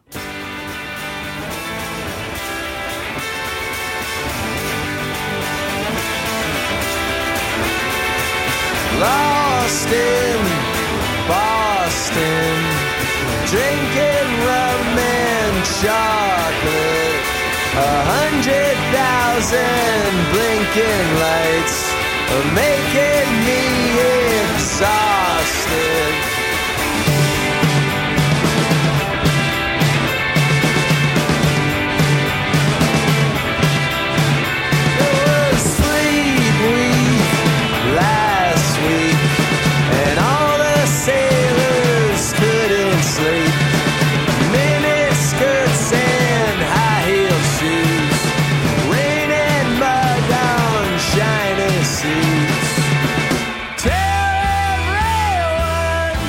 Nous sommes toutes les deux chanteuses. Vous venez d'où, Véronica et Nicole? Um, so I'm originally from Melbourne, Australia. Moi, je viens de Melbourne, en Australie. born in Brazil and I lived Moi, je suis née au Brésil, mais j'ai vécu une grande partie de ma vie à Miami. Deux endroits où il fait très chaud. Depuis combien d'années vous êtes étudiante au Berklee College of Music? Je suis en troisième année. Yeah, I'm heading now into my third. So Je commence ma troisième année, j'aurai mon diplôme dans deux ans et demi. Pourquoi vous avez choisi Berklee College of Music et pas Juilliard School par exemple ou une autre école? So for me, I'm a contemporary singer. I don't sing classical or jazz. Je suis une chanteuse de musique contemporaine. Je ne chante pas de musique classique ni de jazz, donc je n'aurais pas fait mes études à Juilliard parce que je ne chante pas le genre de musique qui est étudié là-bas. À Berkeley, en revanche, on a la chance d'étudier la musique contemporaine, c'est-à-dire la pop, la soul, le R&B, le gospel, les genres de musique auxquels je m'intéresse. Yeah, um, pretty much the same thing for me. Ouais. Uh, I'm a C'est songwriter. presque la même chose pour moi. So Je suis auteur-compositeur et il n'existe pas beaucoup d'écoles qui enseignent la composition aux États-Unis. Berkeley est l'université la plus réputée en la matière et les professeurs y sont très gentils. Ah, je me suis renseignée et j'ai compris que je serais à ma place ici. La musique qui caractérise Boston, c'est le rock. Pourquoi, à votre avis? Je pense que c'est à cause des équipes de sport. Les matchs de hockey, de baseball, de football sont orientés vers le rock. Le basket a tendance à être un peu plus hip-hop, musique urbaine, mais la plupart des Bostoniens aiment le rock. Il y a beaucoup d'Irlandais qui se sont installés à Boston et il y a donc également cette sonorité de rock irlandais. Si je dois associer Boston à un genre musical, je crois que je choisis le rock. Qu'est-ce que vous faites le week-end à Boston? I'm not 21, so the nightlife here is very. Je n'ai encore que 21 ans, donc la vie nocturne est limitée pour moi. I, I can't even go bowling. Je ne peux même pas aller faire du bowling le vendredi, car ils servent de alcohol, l'alcool. You, um, Et c'est interdit aux moins de 21 ans. I mean, I'm old enough to go out, and I, go- I've been out quite a few times. J'ai l'âge de sortir, je le fais, mais la vie nocturne est tellement conservatrice ici qu'il y a peu d'endroits pour sortir. There's not really many places to Parfois, j'ai juste envie d'aller danser et il n'y a pas beaucoup d'endroits pour le faire. Specific in styles, but if you just wanted to go to a club Bon, il y a quelques boîtes de salsa. Oui, il y a quelques boîtes de salsa ou d'autres 2 types de danse, mais si vous voulez simplement aller to en boîte, il y a peu de choix. En plus, tous les bars ferment à Here, 2 heures du matin. go out at 8 Venant d'Australie, je ne suis pas vraiment habituée à ça, parce que là-bas, on ne sort pas avant minuit. 12:30, so Ici, pour avoir une vraie soirée dehors, il faut sortir à 20h, car le métro ferme à minuit. Et demi. On reste avec nos amis, on fait souvent des soirées à la maison, car il n'y a pas énormément d'endroits où aller dans le centre. C'est pour ça qu'on va souvent à New York. Les bars ne ferment pas là-bas. Ce que je trouve drôle à Boston, c'est que dès qu'il fait un peu beau, je veux dire autour de 15 degrés, il fait 15 degrés Celsius, et tout à coup tout le monde porte des t-shirts, des shorts, des tongs. Oui, tout le monde porte des mini-jupes et des tongs, et vous vous dites, il fait 15 degrés, il fait toujours froid. But it is conservative. Mais oui, je suis d'accord. C'est une ville conservatrice en matière de style vestimentaire. Robert Pinsky, quelles sont pour vous les couleurs de Boston? Maybe it's a contrast of colors. Maybe it's C'est peut-être le contraste des couleurs. snow that's almost black. La neige tellement sale qu'elle est presque noire et le feuillage vert qui commence à pousser. That's the Boston palette to me. Pour moi, c'est ça la palette des couleurs de Boston. Les Celtics s'en servent un peu de cette palette avec leur uniforme en vert et noir. Pictured maybe it's because of the time of year. Quand vous m'avez posé la question, c'est cette image qui m'est venue. Snow that's almost L'arrivée du printemps et un reste de neige dégoûtante et sale, presque aussi noir que l'huile de moteur. Quand il neige à Boston, vous restez enfermé à la maison pendant plusieurs jours? That can happen, but it's very beautiful. Cela peut arriver. Mais la ville est très belle lorsque la neige commence à tomber. C'est vraiment magique, tout devient blanc et doux. Les arbres sont beaux, les maisons sont belles. And uh, Vous sortez dans la neige, parfois il le faut. Et vous voyez des gens qui marchent. Parfois, j'ai même vu des gens qui font du ski de fond dans les rues. We walk to Fenway Park in Boston town.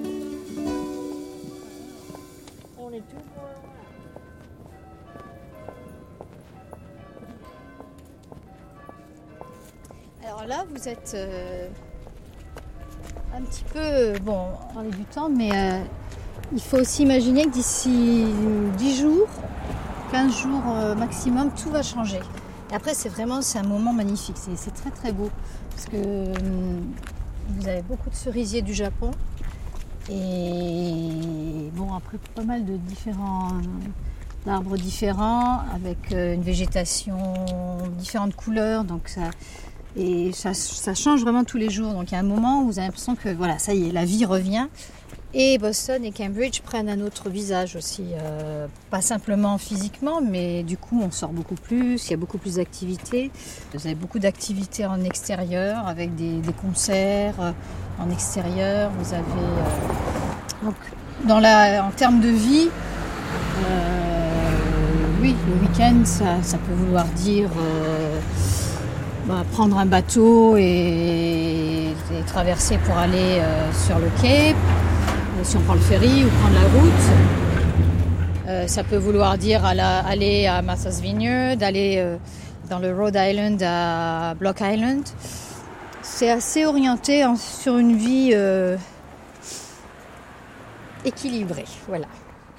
Euh, et bon, vous avez des embouteillages, vous avez un certain stress aussi, mais euh, je pense que, enfin, que je ressens pas vraiment.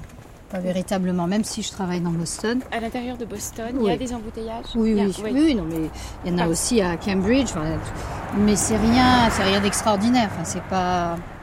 Ou alors c'est que je le vis bien. mais euh, c'est vrai aussi que je marche beaucoup. Donc les gens marchent beaucoup. Ça vous fera peut-être moins parce que. euh, euh, bon, parce que vous venez de, de Paris, vous venez de la France, et même, je veux dire, en Europe, où on a l'habitude de beaucoup marcher. Mais ici, bon, certains États, on vous regarde d'un air bizarre si vous êtes en train de marcher. D'abord, il n'y a pas vraiment de trottoir. Donc, euh, donc ici, c'est quelque chose d'assez. Enfin, c'est complètement naturel. Et beaucoup de gens, justement, font l'option ou le choix d'habiter dans tel endroit pour pouvoir marcher. Euh, Vous avez des, petits marchés euh, fruitiers, etc. au cœur de Cambridge, à différents endroits. Bah, Par exemple, voici mes voisins, je ne vois jamais. Ah bon? Je ne vois jamais, presque jamais. Et même, on aime bien, on s'aime bien. Oui. Mais C'est comme comme ça. ça. Manque de temps. Et je connais pas, je connais les, les gens là-bas. Louis, je connais, mais j'ai pas vu depuis six mois. Et dans le reste, je connais presque personne. Et c'est typique. J'ai quelques amis dans le quartier, mais je connais pas. Il y a une scène psychanalytique importante à Boston. Ah oui, absolument. Il y a euh, combien Quatre, cinq groupes de- d'analystes à Boston, différents. C'est c'est difficile de généraliser, mais on, on a en tête, nous, une caricature du, du patient new-yorkais qui pourrait être quelqu'un qui travaille beaucoup dans les affaires, qui est très stressé. Mhm. Alors, si on essaie de, si vous euh, faisiez une caricature du patient bostonien, ce serait, Mhm. il ressemblerait à quoi? Ce sont plutôt des, des chercheurs, des, des étudiants avancés, euh, des postdocs, les, les jeunes profs, les médecins. Ils- Non, non, ils non. travaillent. À Boston est fameux que ici, tout le monde travaille. Plus que New York, peut-être c'est la même chose, mais tous les jeunes remarquent que quand on arrive à Boston, il n'y a pas assez de temps. Tout le monde travaille, travaille, travaille, parce que c'est très compétitif. Surtout euh, Harvard, mais à Boston University, autant Le pour MIT. avancer, pour gagner le tenure, pour profiter de l'argent des grants, pour la recherche, pour établir sa réputation et tout. Oui, non, Boston, c'est une ville de travailleurs et les gens qui viennent à Boston se plaignent souvent de l'isolation. Difficile à souder des, des, amitiés à Boston. Tout le monde est très occupé et euh, c'est pas la coutume ici, comme dans plusieurs petites villes américaines, pour les gens euh, rendre visite aux voisins, aux, amis, comme ça, le week-end, spontanément. Non, c'est pas, c'est pas vrai à Boston. Vous avez des, des très bons amis, vous trouvez une date convenable dans un mois, dans deux mois, pour, pour, faire quelque chose ensemble. Bah, pas exclusivement ça, mais c'est un peu dans ce sens-là. Oui. Non, c'est euh, très rigoureux. Il n'y a pas de motivation de, de profiter d'une soirée pour se régaler un peu dans un bon restaurant. Donc ça, c'est marque Boston, le travail. Oui. Tout le monde aime se coucher par 10 heures le soir, 10 heures et demie, d'avoir une réunion le soir, compliqué, mais tout le monde veut terminer la réunion à 9 heures et demie. On commence très tôt, les analystes commencent leur pratique euh, vers 6 euh, heures le matin, parce que les gens veulent venir euh, avant le travail. Mais les habitants se plaignent. Ici? Oui, les gens se plaignent du travail, c'est tellement... C'est un comment on dit hobby Hobby. Ah oui, c'est leur euh, ben, hobby. Hobby. Hobby, c'est de se plaindre. ah. C'est se plaindre de quantité de travail. non, je, je plaisante, mais euh, c'est vrai, ça fait partie de la conversation bostonienne, ou, au milieu dont je, de, de, desquels je parle, de se plaindre de la quantité d'argent toutes les responsabilités qu'on a. Les étudiants, ils font partie de vos patients? Oui. Ou ils n'ont même pas le temps d'aller chez le psy oui. Il existe toujours une culture psychanalytique à Boston, dans le sens que quelqu'un peut vous dire va voir un analyste, parler avec quelqu'un, mais qui n'existe pas dans beaucoup de villes américaines, qui existe à Boston, New York, il y a certaines villes assez grandes où la psychanalyse n'existe guère. Et donc, il y a pas mal de patients maintenant qui, qui font leur thérapie par Skype.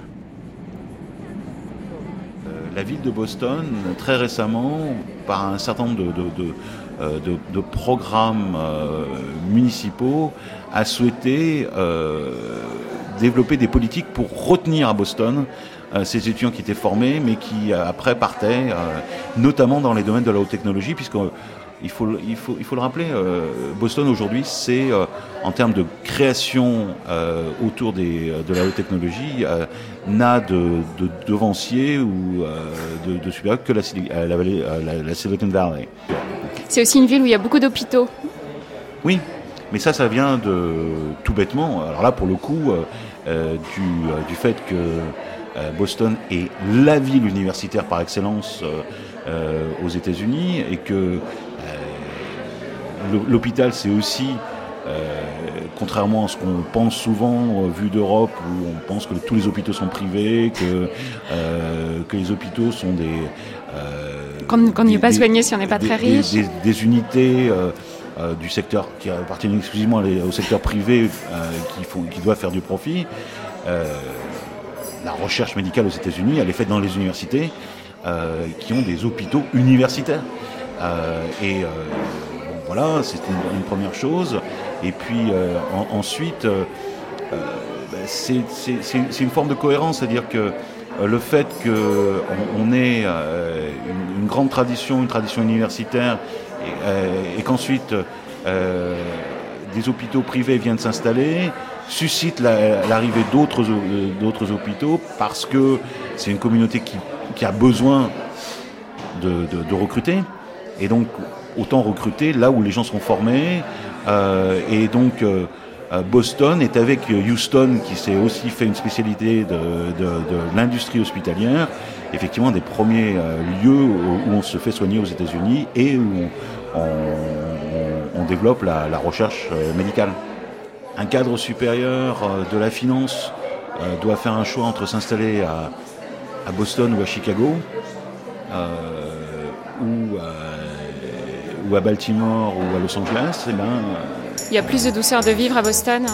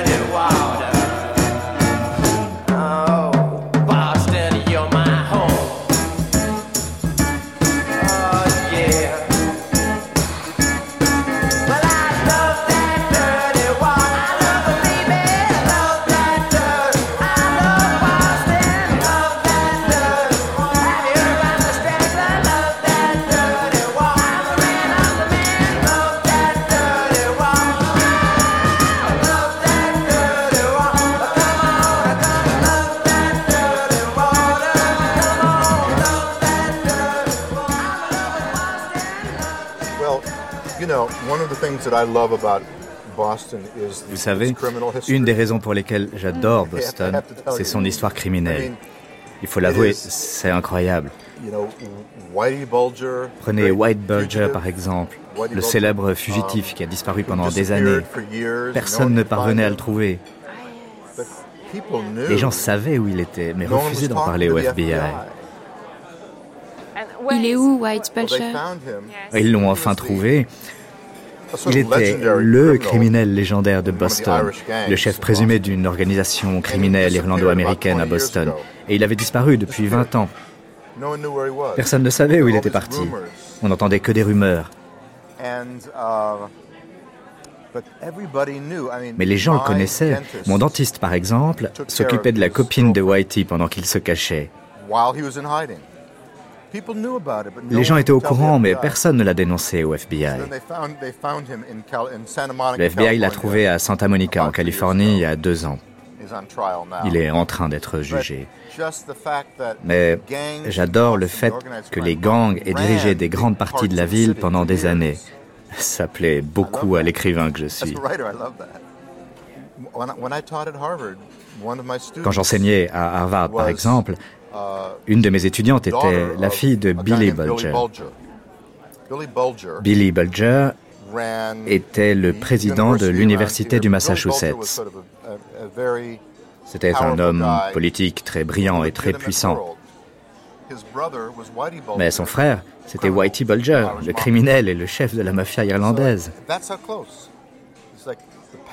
Il y a un lien fort entre le milieu et la politique. Billy Bulger était au Sénat et son frère dirigeait la mafia irlandaise. C'est incroyable, non?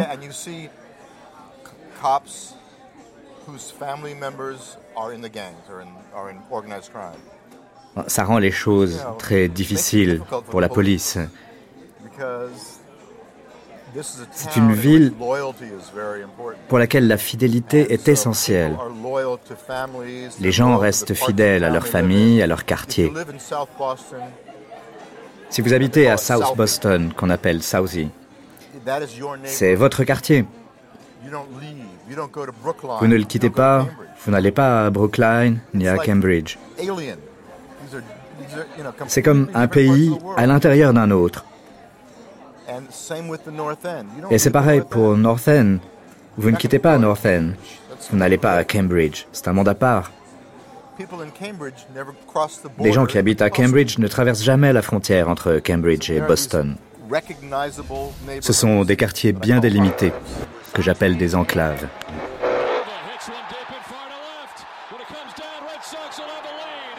Station radio qui spécialise dans le sport, dans les discussions de sport. Et euh, si vous regardez le, Boston Globe, la section pour le sport est très importante. et c'est intéressant. Moi-même, j'aime écouter ces émissions de radio, des discussions d'équipe, parce que c'est une discussion euh, franche, honnête. C'est pas le chantage et le... on vend rien comme ça. Je, je, soupçonne toujours les, les, les, actualités, les autres programmes. C'est remanié. Pour... Là, c'est sincère.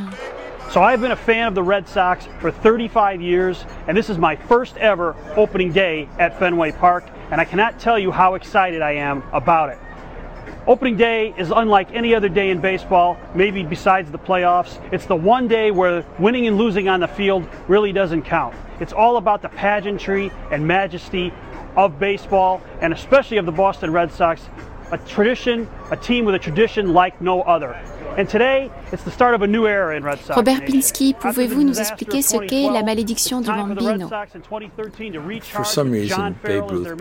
Euh, Babe Ruth était connu sous le nom du bambino. Je ne sais pas pourquoi. Babe Ruth était le meilleur joueur de baseball de tous les temps. Il a non seulement détenu le record des home runs pendant très longtemps, mais il était aussi un lanceur très doué étrangement doué pour les Red Sox. Lorsqu'ils l'ont vendu aux Yankees, une malédiction s'est abattue sur les Red Sox. Dan Shognessy a écrit un livre là-dessus qui est intitulé La malédiction du Bambino. Ça lui a apporté beaucoup d'argent. Je ne sais pas si c'est une histoire vraie ou simplement une légende. Ce que je vous raconte ici, j'imagine que c'est une histoire que vous avez déjà entendue au moins neuf fois.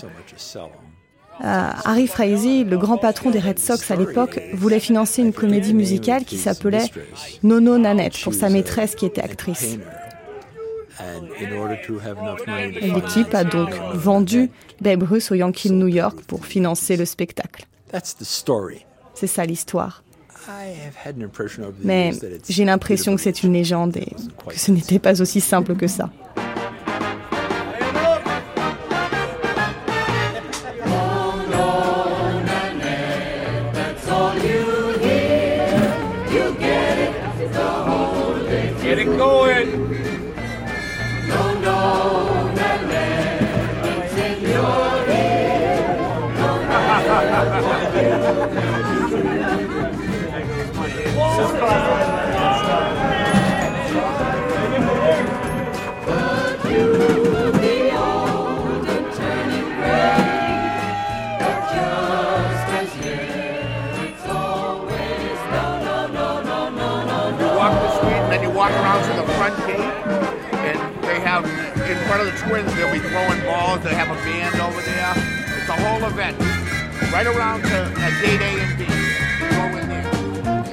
C'était Villemont de Boston avec Sylvie Laurent, américaniste, Odile Cazenave, professeur de littérature, Robert Darnton, historien, président des bibliothèques de Harvard, Jeffrey Melman, professeur de littérature à Boston University, Paul Jankowski, historien, David Anderson, architecte, Véronica et Nicole, chanteuses, Goshko Damjanik, directeur du Berklee College of Music, Lewis Kirchner, psychanalyste, Vincent Michelot, historien, Joseph Finder, écrivain, Robert Pinsky, poète, David Hackett Fischer, historien, et des extraits du discours de Barack Obama, et les voix de Denis Lien et Thomas Menino, Laura Talent, Léonie Pinjot, Pauline Ziadé, Laurent Lederer, Sophie Tellière, Renaud Bertin et Raphaël Pau.